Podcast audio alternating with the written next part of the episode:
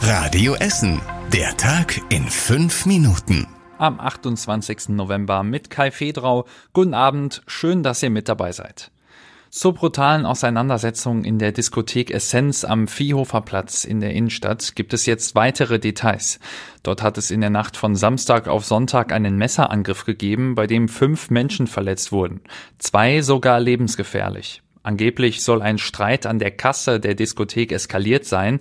Ein Gast soll dabei ein Messer gezogen und auf mehrere Menschen eingestochen haben, heißt es. Dabei sollen Clubmitarbeiter und Gäste verletzt worden sein. Die genauen Hintergründe der Tat sind noch völlig unklar. Laut Polizei sollen die Verletzten befragt werden, sobald ihr Zustand das zulasse. An der Universität Duisburg-Essen gibt es seit dem Wochenende massive technische Probleme. Jetzt ist klar, Hacker sind für diese technischen Störungen verantwortlich. Sie sollen am Wochenende in die internen Unisysteme eingedrungen sein.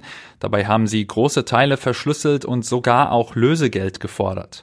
Wer zum Beispiel die Internetseite der Uni aufrufen will, sieht im Moment den Hinweis zur Störung. Laut Uni Duisburg-Essen arbeiten die IT-Spezialisten gerade intensiv daran, den Schaden zu beheben und die Systeme wiederherzustellen. Wie lange das dauern wird, ist aber unklar. Die Hochschulleitung hat außerdem die zuständigen Sicherheitsbehörden informiert und Anzeige erstattet. Es werden dafür jetzt auch externe Spezialisten hinzugezogen. Die Stadt Essen will die Planung für die Sanierung des Oststadtbades in Freisenbruch vorantreiben.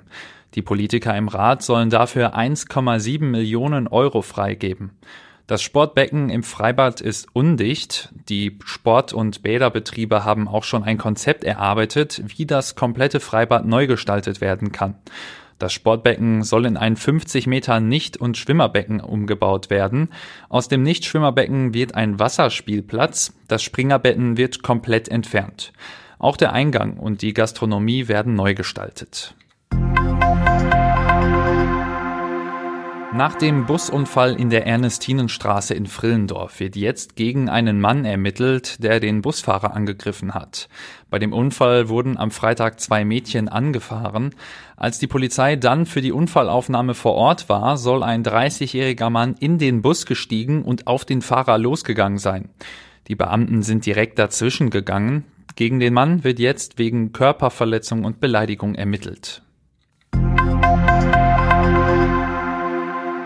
Für Touristen aus der ganzen Welt bleibt Essen weiterhin ein beliebtes Reiseziel.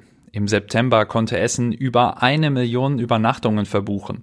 Im Ranking ist Essen damit die beliebteste Großstadt in Nordrhein-Westfalen. Im Vergleich zu 2019 ist die Zahl der Übernachtungen um knapp 13 Prozent gestiegen. Bei der Entwicklung über das ganze Jahr hat sich aber auch gezeigt, dass die Messe- und Businessreisen noch nicht auf dem Niveau sind wie vor Corona. Und das war überregional wichtig. Die Bundesregierung will stärker gegen Lieferengpässe bei Medikamenten vorgehen. Geplant sind Änderungen des Vergaberechts, heißt es jetzt vom Gesundheitsministerium. Das Ziel sei es, breitere Lieferketten anzulegen. So soll die Abhängigkeit von einzelnen Herstellern abnehmen. Und zum Schluss der Blick aufs Wetter. Heute Nacht bleibt es weiter bewölkt und es bleibt auch ein bisschen regnerisch. Die Temperatur sinkt nur leicht auf 6 Grad runter und morgen, da geht's mit vielen Wolken weiter. Es lockert auch nur selten auf und vereinzelt gibt's dann auch wieder leichten Regen. Wir kriegen dann morgen so um die 9 Grad. Und das war's mit den aktuellen Nachrichten von heute. Die nächsten aktuellen Nachrichten aus Essen gibt es morgen früh wie immer hier in der Radio Essen Frühschicht. Ich wünsche euch jetzt noch einen schönen Abend.